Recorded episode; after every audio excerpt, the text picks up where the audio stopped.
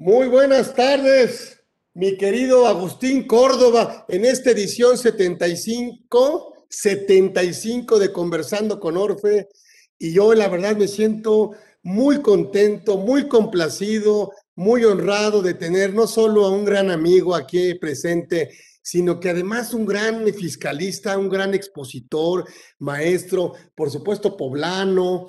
Eh, bueno, nadie, nadie, es perfecto, pero por supuesto, bueno, pues, pues hay que decirlo que desde 1990 obtuvo el título de licenciado en contaduría, por supuesto, maestría en finanzas de la Universidad, bueno, pues de las Américas de Puebla. Y bueno, pues además de que desempeñaste un trabajo ahí muy importante para la consolidación educativa, académica, eh, fiscal, contable de esa institución, bueno, pues por supuesto, pues actualmente fundaste tu despacho desde 2002, gran consultor, gran asesor, gran persona.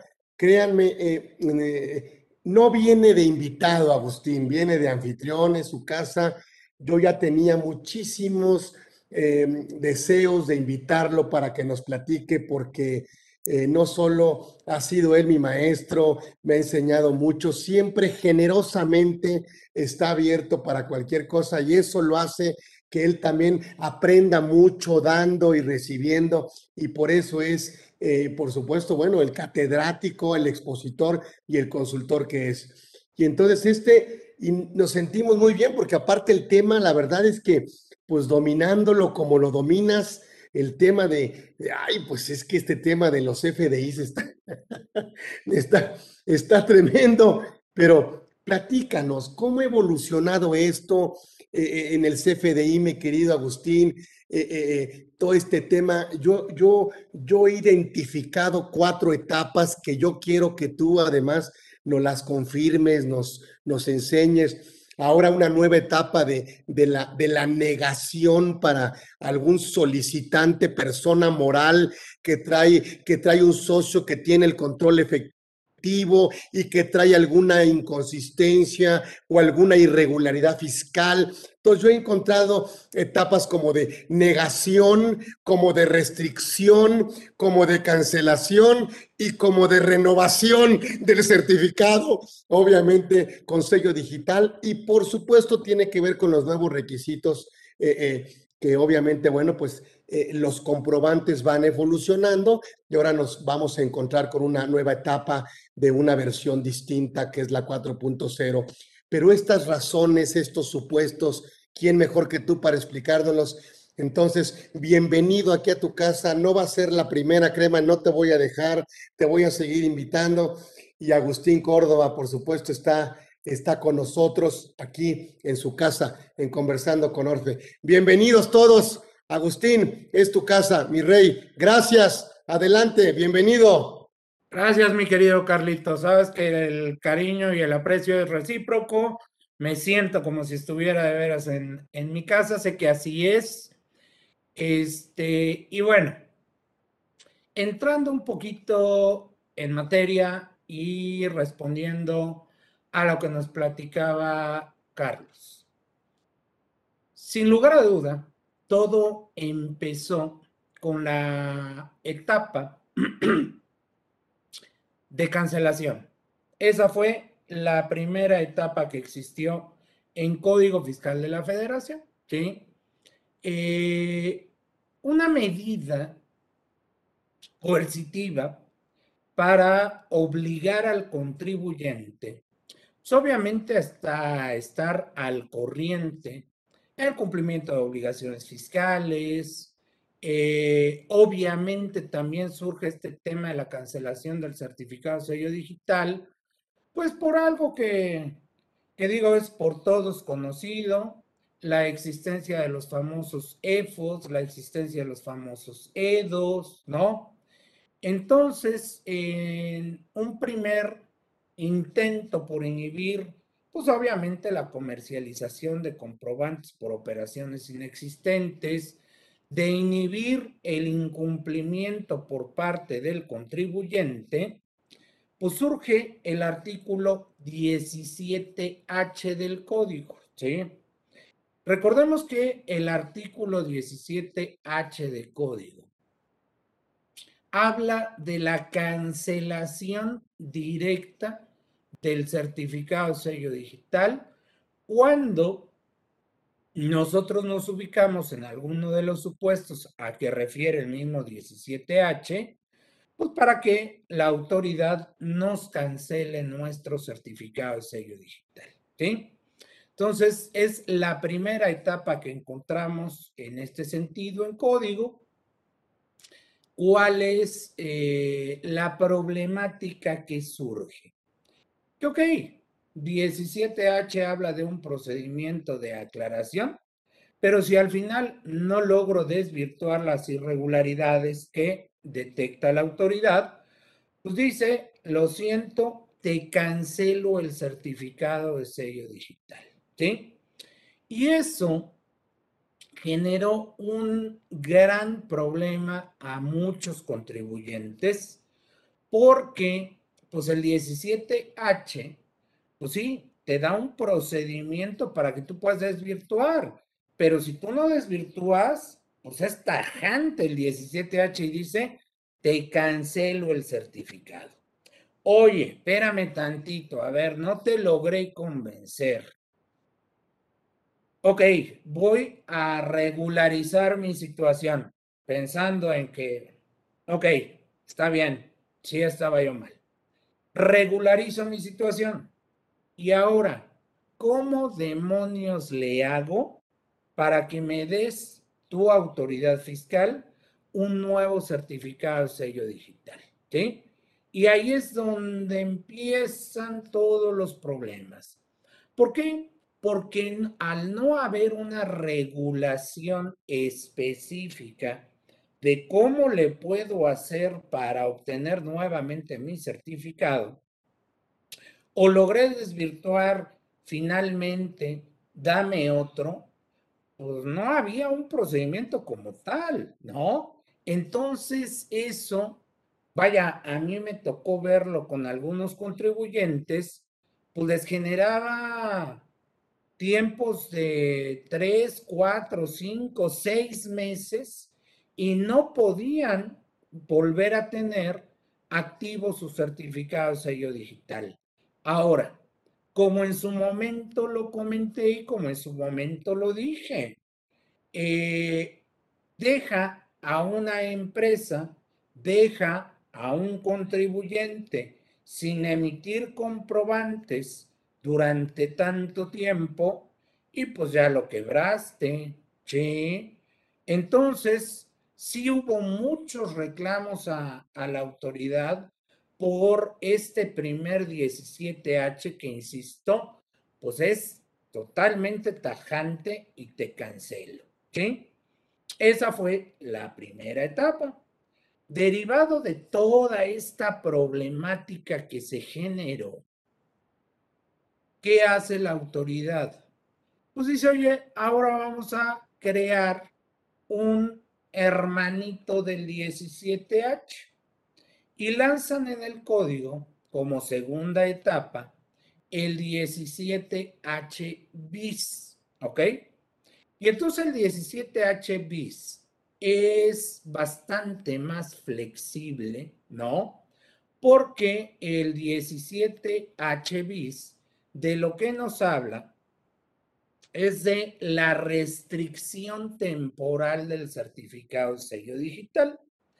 Y entonces, en el 17H bis surgen nuevas situaciones, nuevos casos en los cuales la autoridad va a estar facultada para restringirte temporalmente el certificado de sello digital, ¿sí?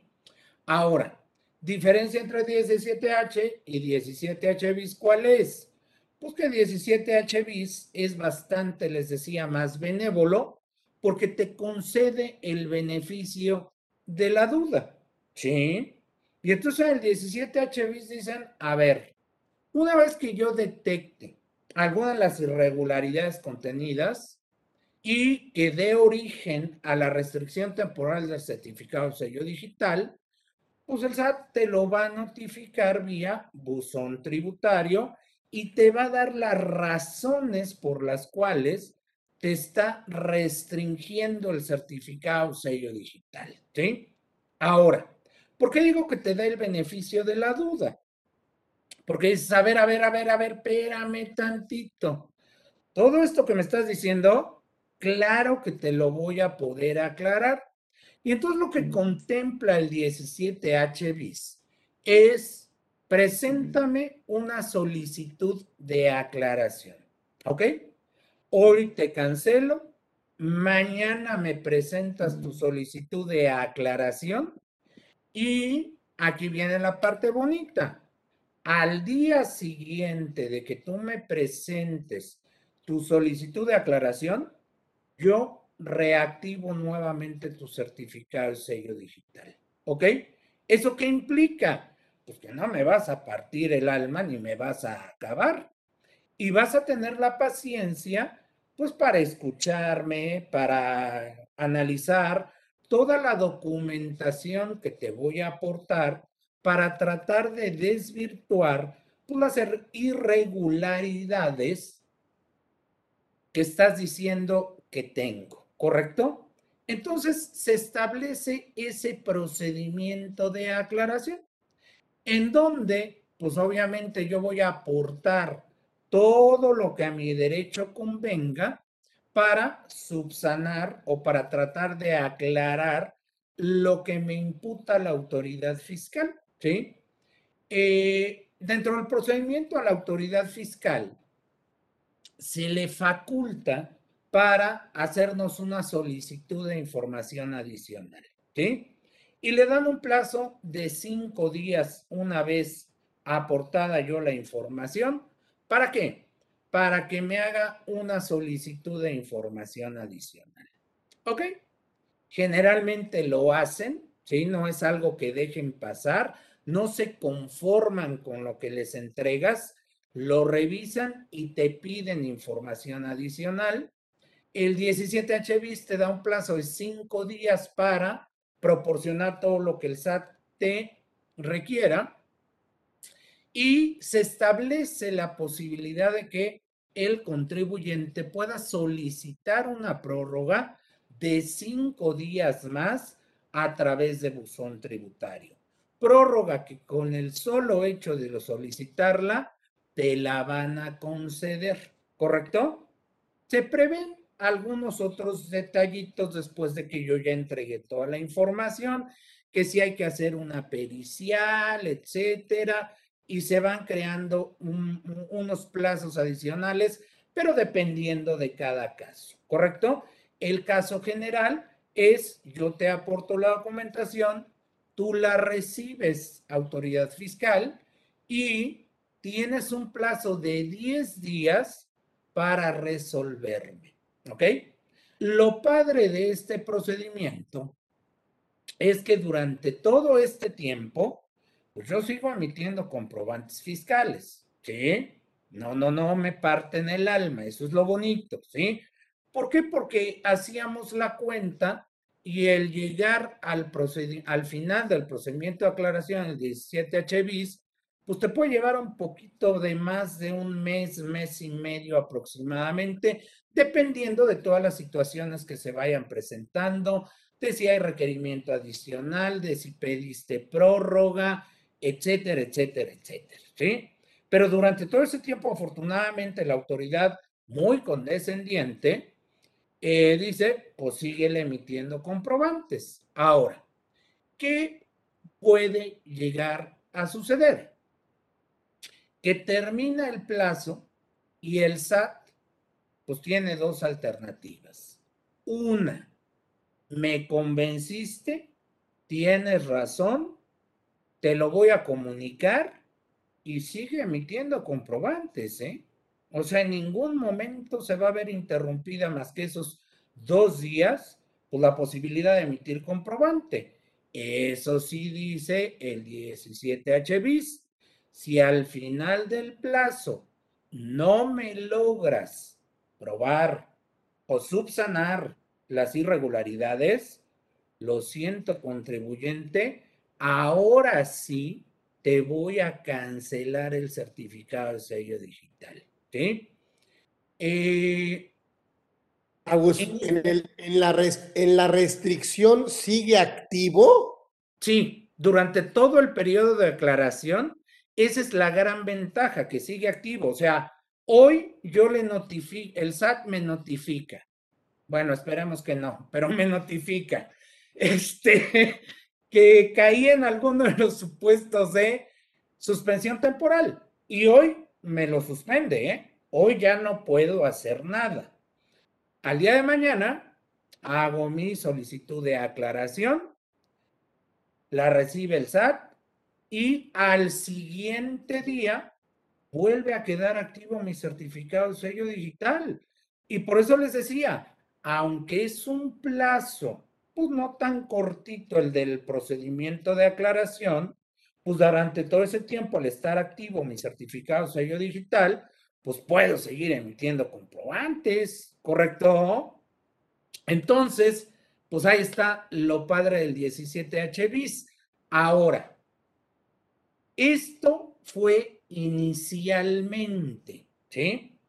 Pero, pues tuvimos reforma todavía el año pasado al 17H bis, en donde nos dijeron, oye, pues el 17H bis no contempla un plazo para que el contribuyente presente su solicitud de aclaración. Y si no contempla un caso, digo un plazo para que el contribuyente solicite la aclaración, pues dice, voy a tener ahí casos abiertos de por vida. ¿Por qué? Porque no se nos ocurrió poner un plazo, ¿correcto?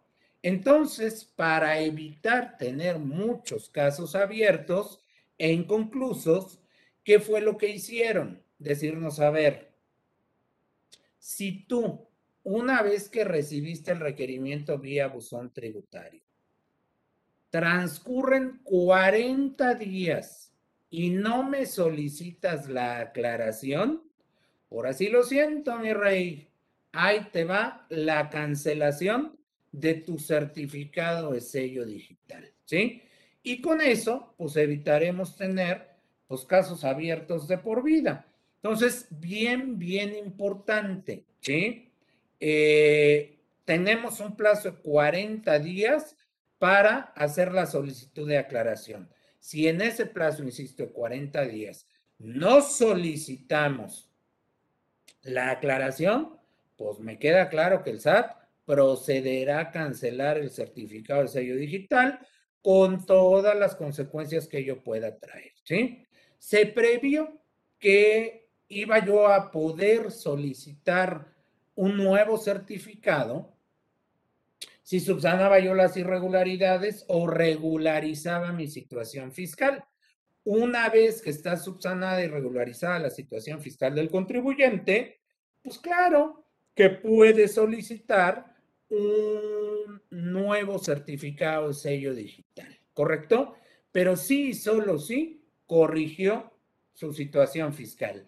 Y para este año de 2022, eh, pues las reglas para solicitar un nuevo certificado sello digital una vez de que fue cancelado y de que tú ya subsanaste tu situación fiscal, está en la regla 2222, ¿correcto? Entonces ahí les encargo, échenle una checadita, digo, espero nunca tengan que leerla porque implica que ya traemos un problema bastante grande. Y ahí nos refieren que nos vayamos a la ficha de trámite 108 diagonal CFF para ver cómo le vamos a hacer para poder obtener un nuevo certificado de sello digital, pero insisto, con la condición de haber subsanado mi situación fiscal, de haber regularizado la situación fiscal, ¿correcto? Ahora, decías atinadamente, Carlitos, veo otra etapa, porque es cancelación, es suspensión y hablas de eh, negación, ¿sí? Negación no, es, no está considerado en el 17H o 17H bis. Sin lugar a dudas, una reforma para este año. ¿sí? O sea, lo que te dice código es, a ver, en el momento en el que una persona moral vaya a solicitar su e-firma, vaya a solicitar su certificado de sello digital o la renovación y la autoridad fiscal detecte que tienes un socio con control efectivo, o sea, no es cualquier socio, ¿eh? es un socio con control efectivo, ¿correcto? Y ese socio con control efectivo, pues resulta que es medio pecador y tiene ahí o se ubica en ocho supuestos que marca código, pues sabes qué persona moral quien va a pagar los platos rotos, porque ese socio con control efectivo, pues está en situación irregular, pues vas a ser tú. ¿Por qué crees que vas a ser tú? Pues por una simple y llana razón, te voy a negar la e-firma, te voy a negar el certificado sello digital, ¿sí? Y no solo eso, dice ahora, tú socio con control efectivo, a regular, pero es socio con control efectivo de otra persona moral irregular, ¿qué crees? Que ahora tú pagas los platos rotos, dices, ¿y yo qué culpa? Sí, pero pues la autoridad en realidad lleva a cabo todos estos procedimientos, insisto, con una sola finalidad, inhibir la compra-venta comprobantes, ¿correcto? Entonces, pues ya se dio cuenta que sí, aquí soy un santo, pero aquí somos unos pecadores de lo peor, pues ahora esta pecadora de lo peor contamina también a la otra que es un santo. Entonces, en mis palabras yo lo he dicho, fíjate bien con quién te juntas, ¿sí? Fíjate bien quiénes son tus socios, ¿sí? Porque si no al rato, el pagano pues vas a ser tú, ¿correcto? Entonces, bueno, pues ahí está el tema también de la negación, ¿correcto, mi querido Carlitos? Oye, este, sí, sí, nos dan una definición de control efectivo, ¿verdad, Gus? Sí, claro, sin lugar a dudas. Había pensado que el, el que controla es el que decide cuándo distribuir la utilidad de la empresa, ¿no? de alguna manera, un término coloquial, lo ponen más abierto e inclusive lo hacen muy amplio, ¿no? Lo hacen tremendamente amplio. Este, y si tú tienes alguna de las facultades que son tres, que marca código, una obvio es decidir cuándo se reparten utilidades, pues sabes que tienes control efectivo, ¿correcto? Entonces, sí está clara la definición de cuándo tenemos control efectivo dentro de la sociedad, ¿correcto? Dice aquí, ah, dice, imponer decisiones en las asambleas generales de los accionistas. Correcto. De socios u órganos equivalentes. Así es. Nombrar o destituir a la mayoría de los consejeros administradores o sus equivalentes de una persona moral. Mantener la titularidad de los derechos que permitan ejercer el voto respecto de más del 50% del capital social, me queda claro. Claro. Es, el dueño, es el que el capital manda. ¿no? Así es. Dirigir la, dirigir la administración. Fíjate, Agus. La estrategia. Yo un día de broma dije, ¿la estrategia fiscal? yo tengo el control. Oye, yo soy el asesor y mi hijo, yo soy el, que tengo el control efectivo. Ya tienes control efectivo, ¿no? Digo, lo malo es que no eres socio. Estrategia fiscal o las principales políticas de una persona moral. Políticas, Agustín. ¿Políticas de qué? Sí, no, no, no. qué? Totalmente Es de propiedad de valores, ok. De, por contrato o, cualquier otra forma.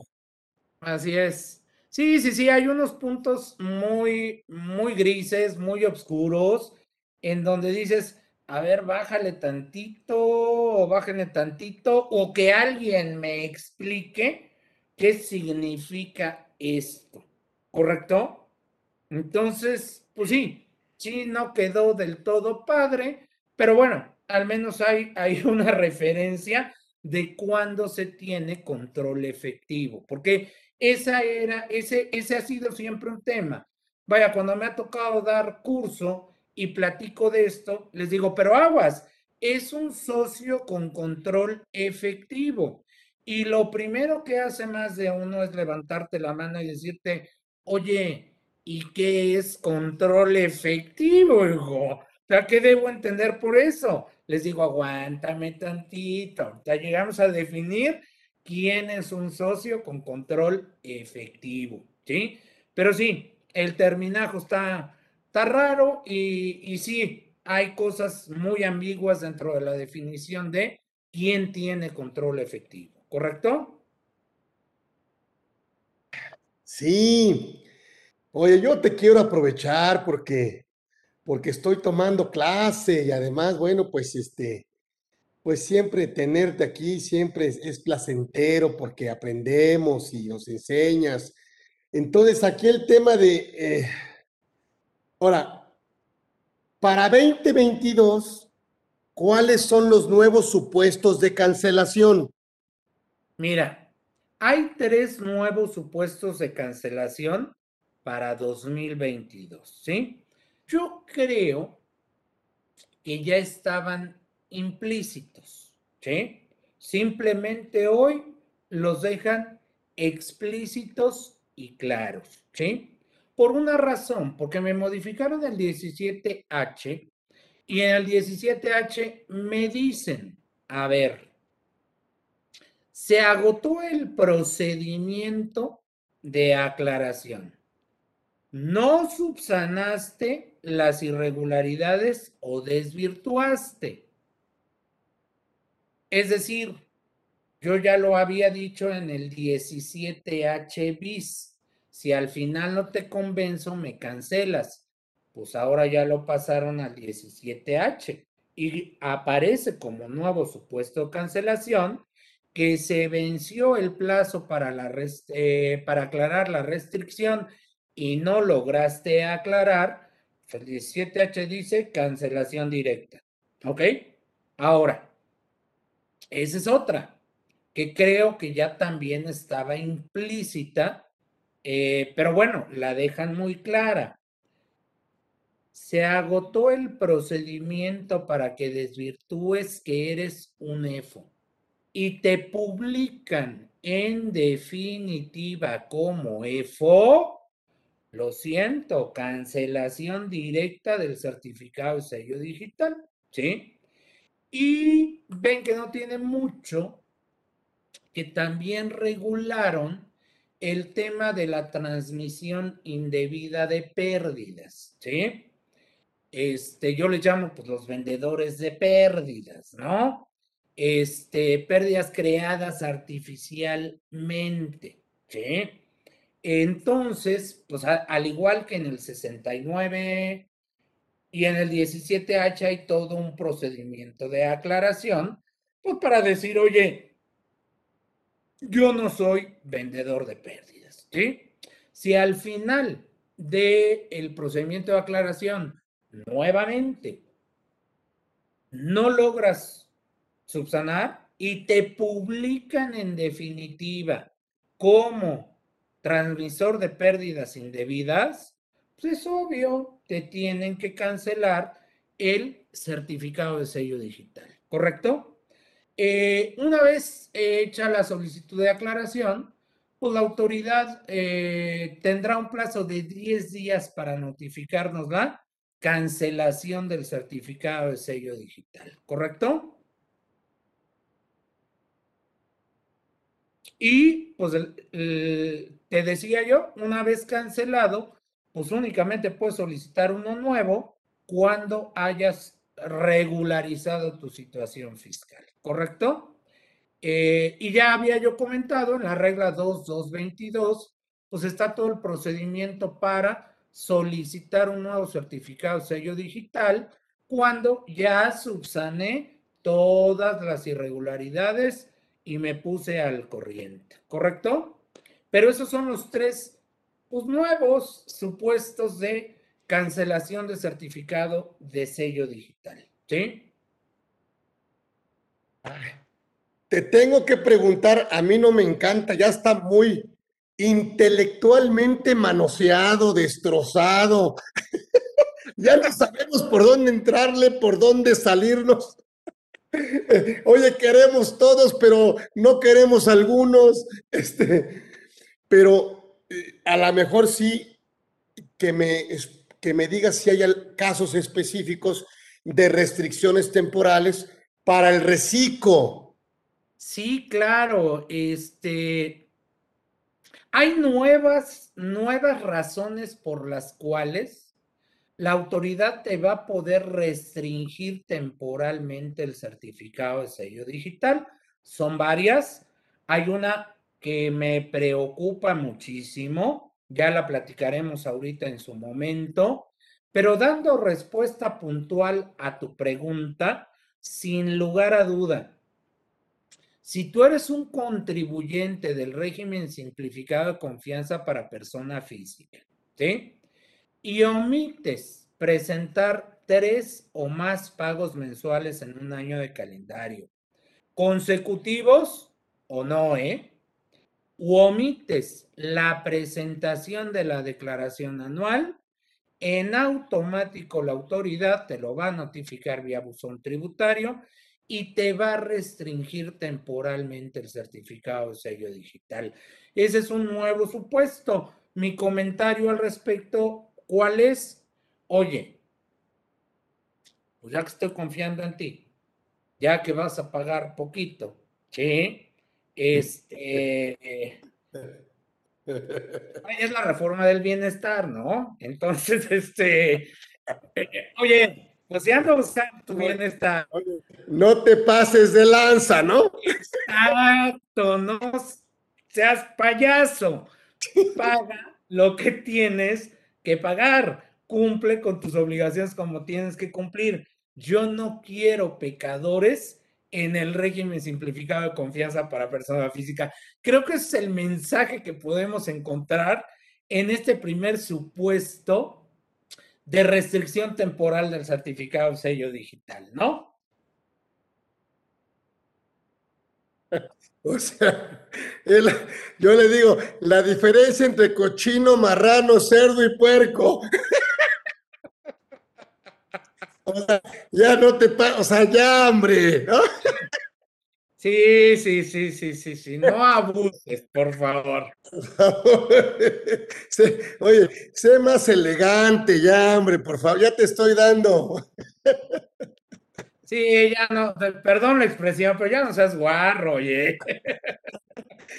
Ahora, pero si no fuera reciclo, mi querido maestro Córdoba, ¿hay restricciones aunque no sea reciclo? Sí. Sí hay nuevas restricciones. Fíjate que de acuerdo a la exposición de motivos de la reforma para este año, pues se adiciona un nuevo supuesto para cualquier contribuyente de restricción temporal del certificado de sello digital.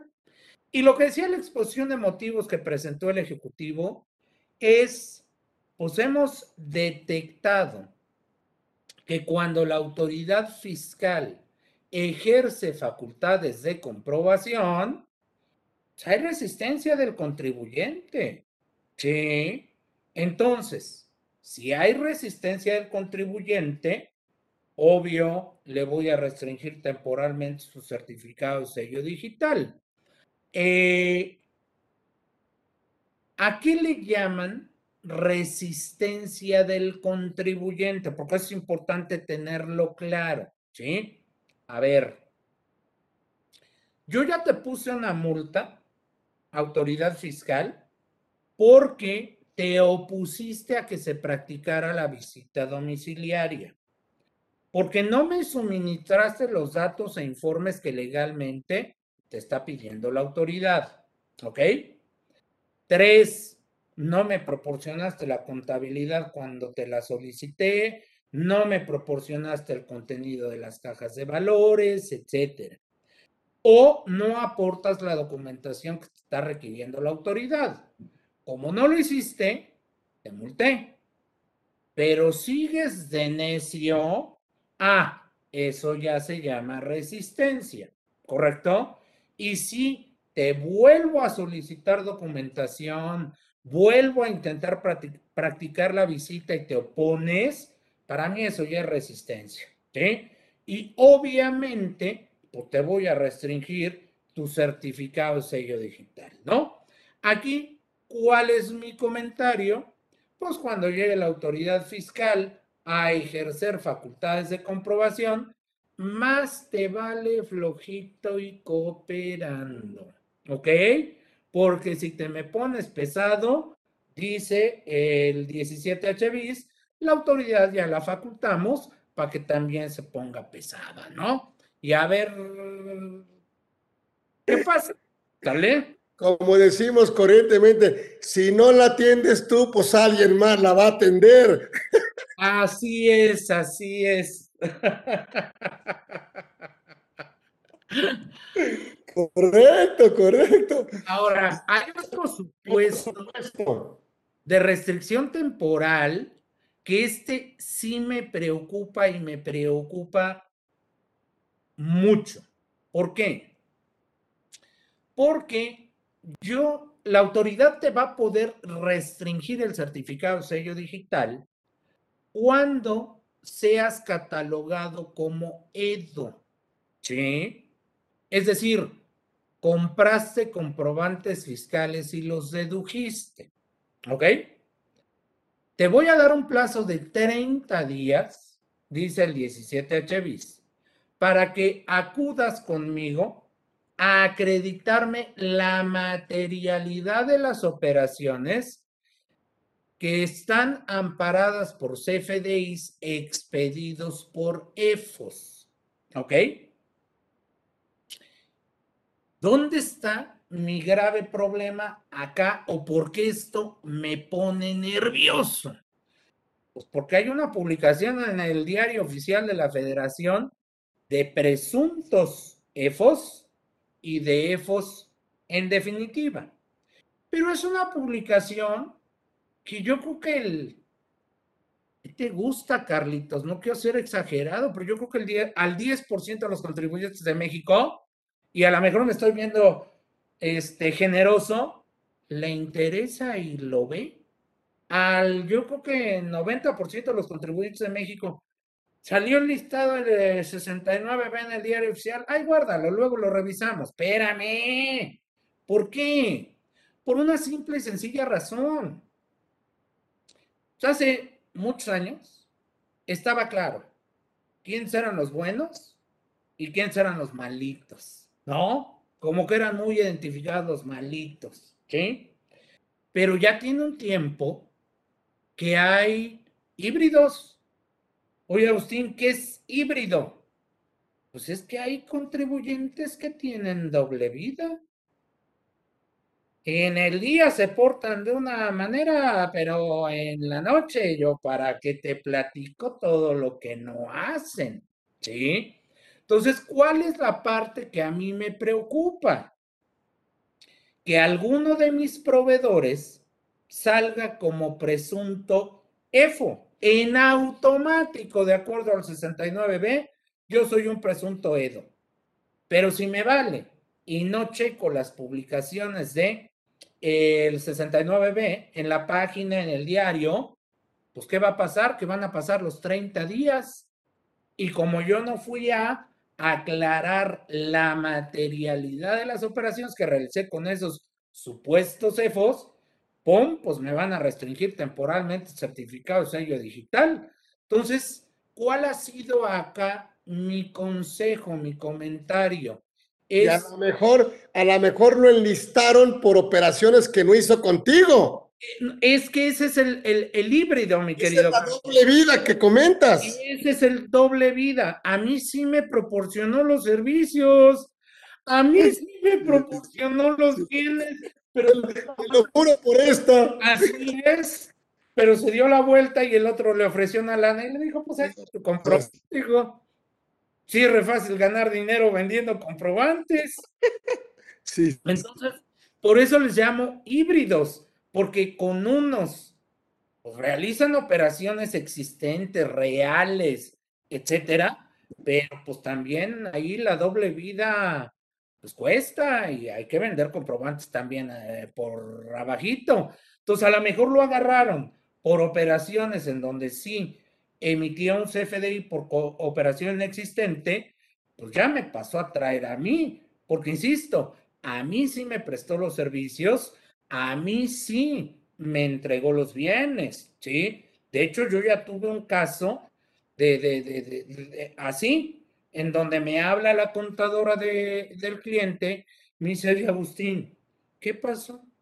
¿Qué crees que salió publicado uno de nuestros proveedores en el 69B? Me acuerdo que le dije, a ver, sé sincera conmigo. Me dice, dime Agustín, ¿compran comprobantes? Uh, se dio la ofendida de su vida. casi, casi me dice, ya no vas a ser mi asesor, hijo. ¿Cómo dudas de mí?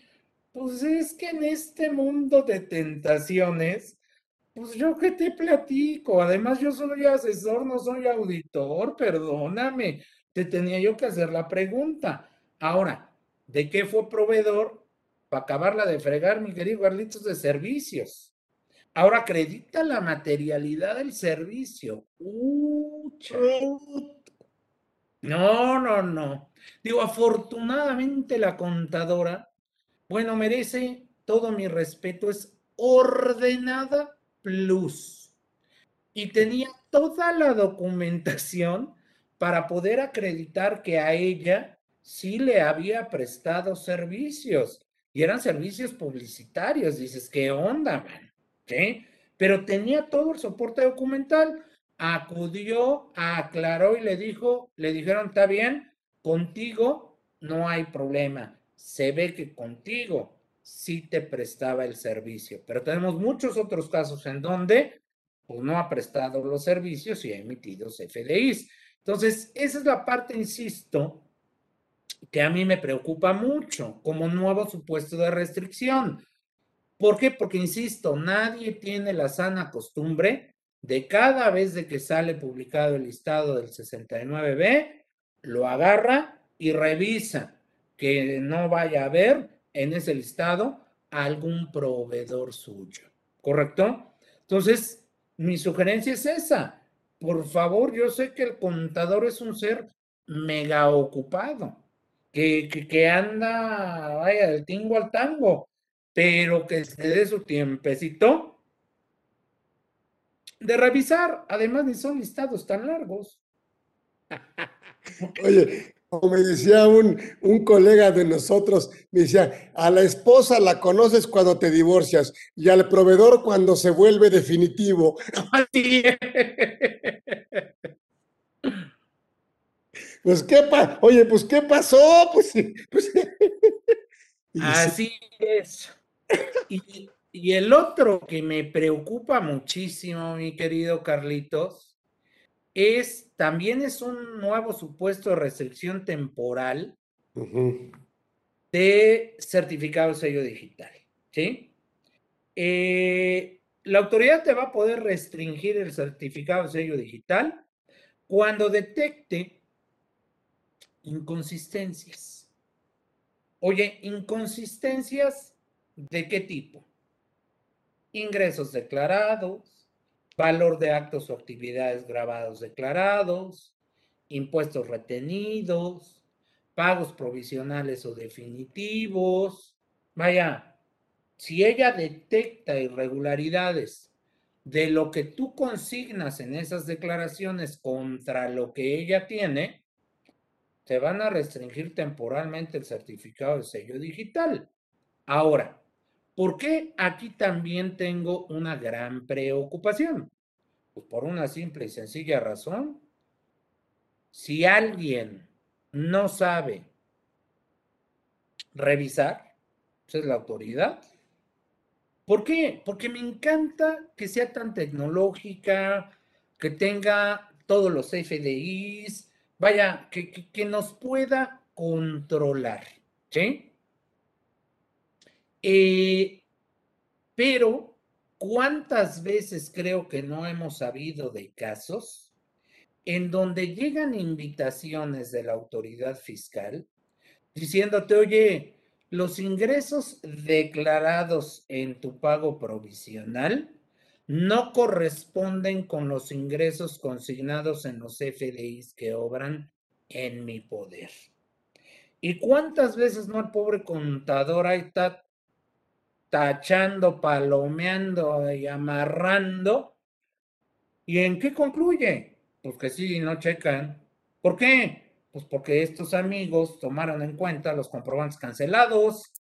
Pues ¿cómo te atreves a hacer un amarre así de salvaje? ¿Sí? Vaya, otro caso, por ejemplo, que me ha tocado ver es que te invitan a aclarar otra vez discrepancias entre las deducciones declaradas en la anual de ISR con los FDIs. Y es lo que yo siempre les he dicho, a ver, autoridad nomás Poquito, Chihuahua. La deducción de inversiones está amparada por CFDI. La pérdida cambiaria está amparada por un CFDI. El ajuste anual por inflación está amparado, deducible, está amparado por un CFDI. Por favor, no me inventes. O sea, estás pidiendo un imposible. ¿Y por qué es imposible? Pues porque hay deducciones que nosotros tomamos que no están amparadas por CFDIs, ¿correcto? Entonces, es... Empezando por las, por las importaciones. Eh, vaya, ahí tienes otro caso, ¿sí? Entonces, yo insisto, eh, esto está grave, sí, sí está grave. Como yo siempre les he dicho, son desagradables las invitaciones que te hace la autoridad, ¿no? ¿Preferirías que te invitara a otro tipo de persona, a otro tipo de cosa o lugar? Pero que invitando la autoridad, ¿sí? Y les digo, que no, sea tan, que no sea tan invitador. Así es, no, y como siempre les digo, al fin de cuentas es una invitación, tú sabes si la aceptas o no, pero esto nuevo que acaban de sacar, pues más te vale que vayas aceptando las invitaciones, porque pues, si no subsanas o no aclaras, pues me queda claro que te van a restringir de manera temporal certificado sello digital. Entonces, pues este nuevo supuesto también de restricción está horroroso. Primero que aprendan a utilizar la información que tienen ahí almacenada y luego que se pongan a hacer invitaciones a los contribuyentes, ¿correcto? Pero bueno, pues desgraciadamente así es nuestra autoridad, ¿sí? Oye, Agus, ya para concluir, platícame del supuesto de qué pasa si un tercero factura. Mm, ese, ese es un caso bien interesante. Eh, no tiene que ver nada con cancelación y restricción temporal, está en el 69B como reforma para este año. Y, mm, super pregunta y super punto, mi querido Carlitos. ¿Por qué? Porque hoy por hoy el 69B dice, a ver, tenemos a la XSA, ¿sí? Y tenemos a su hijita, que es la YSA. Resulta que la XSA es media mal portadona y le restringieron temporalmente el certificado sello digital y no ha llevado a cabo su procedimiento de aclaración o de plano le cancelaron el certificado sello digital. Entonces, ¿qué dice la X? Se voltea y le dice a la Y, a ver, mijita, este, para no entorpecer mi operación, en lo que yo arreglo el tema de restricción o de cancelación, tú emite comprobantes por cuenta mía. Eso es. Si la autoridad detecta que la hijita eh, en este caso Y, emite comprobantes por cuenta de X, que es la mamá, a la hijita, que es la Y, me la van a publicar como EFO. ¿Ok? ¿Y por qué justifican el que se le publique como EFO? Porque dicen, pues no tiene la capacidad, no tiene los activos, no, no tiene lo que tiene la grandota.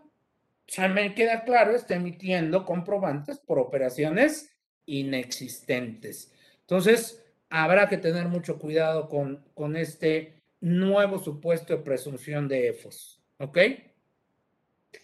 Porque además, eh, a ver, eh, corrígeme, si llegan a la hija, en tu ejemplo, eh, en facultades de comprobación por parte de la autoridad, la sanción sería del 55% de cada factura del 55 al 75% de cada comprobante emitido, el monto de cada comprobante emitido. Entonces puede ser una cantidad brutal.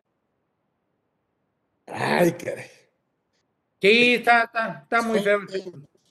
Entonces la recomendación sería, no le pidas a la hija que haga lo que la mamá tiene que hacer. Correcto, mi querido Carlitos. Una cosa es que tú tengas autoridad y seas la mamá de los pollitos y, no obligues al pollito a hacer cosas que no debe hacer. Que, el, pollito no se adjudique el negocio que no es de él. Así es. No va a tener ni activos personal, nada. Así es. Híjole, nos tenemos que despedir sin antes, mi querido Agustín, comprometerte de manera directa con casi más de 100 personas, más de 130 personas que amablemente y generosamente se metieron a escucharnos, eh, que esto lo hemos preparado para, para todos y, siempre hemos invitado, por supuesto, eh, a grandes amigos, a grandes fiscalistas. Esta no es la excepción y, por supuesto, pues yo quisiera comprometerte para que sigas con nosotros dándonos temas y, y compartiéndonos aquí en Conversando con Orfe. Y, con, gusto, mi querido Carlitos. ¿Qué eh, tuviste que hacer? Marcar y decirme, y te dije, yo creo que estoy cooperando. No me van a querer cancelar el certificado. Es un privilegio, por supuesto, es un privilegio tener aquí al maestro Agustín Córdoba, por supuesto, gran catedrático de universidades, gran expositor de todas las instituciones de educación, eh, no bueno, pues continua, tiene su despacho, es consultor, consejero, asesor de, muchas empresas, créanme, y es un, es un gran amigo, además gran fiscalista, y este, me siento muy a gusto. Este fue un gran programa, lo pueden eh, escuchar ahora en YouTube, lo pueden bajar de las redes, pero seguiremos trabajando, seguiremos haciendo, invitando a los mejores para que estén con ustedes cada miércoles. Cada miércoles estamos con ustedes de una a dos Créanme, atrás hay un gran esfuerzo, pero vale la pena. Así que denos el beneficio de la confianza y vamos a dar el espacio que merece, la verdad, pues atraer a los mejores, a los grandes amigos y a los que saben de los temas. En este caso, Agustín Córdoba estuvo con nosotros aquí en Conversando con Orfe. Gracias, Agustín, gracias, gracias por estar aquí, gracias, créanme, gracias. Aquí estuvo el maestro Córdoba. Gracias, nos vemos próximo miércoles conversando con Orfe. Gracias.